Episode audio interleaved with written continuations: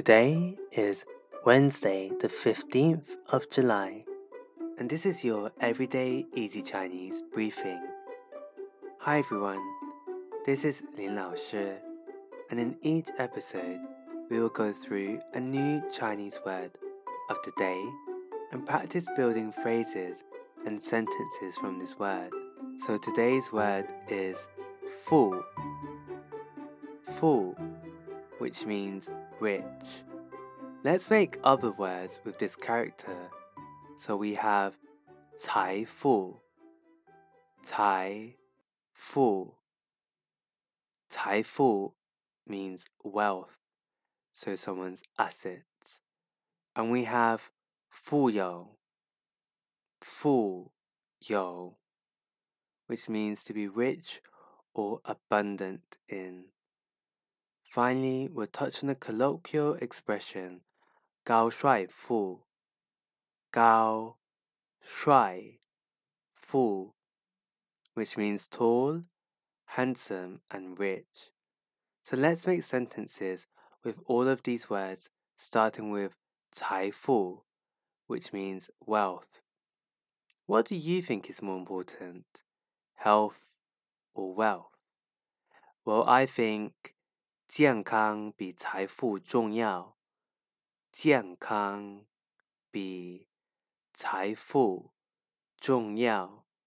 Health is more important than wealth.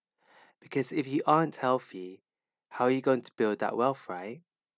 Okay, moving on to 富有. We can say 他富有同情心。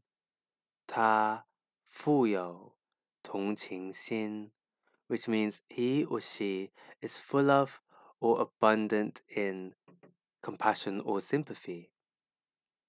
Okay, now let's move on to this expression that you might have heard people use when describing typically men. They may describe the guy as being 高帅富. Gao means tall. Shuai means handsome, and obviously fu means rich. In other words, it is another way of saying that this guy has it all. He is Mr. Perfect.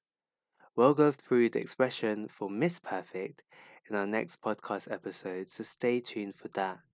But to summarize, we learned the word fu, which means rich.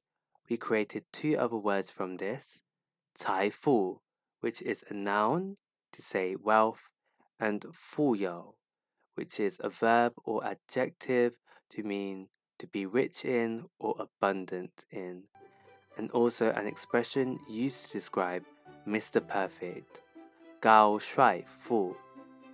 As always, for more Chinese practice, head over and support us by subscribing to our YouTube channel Everyday Easy Chinese to enable us to continue producing daily podcast episodes for you.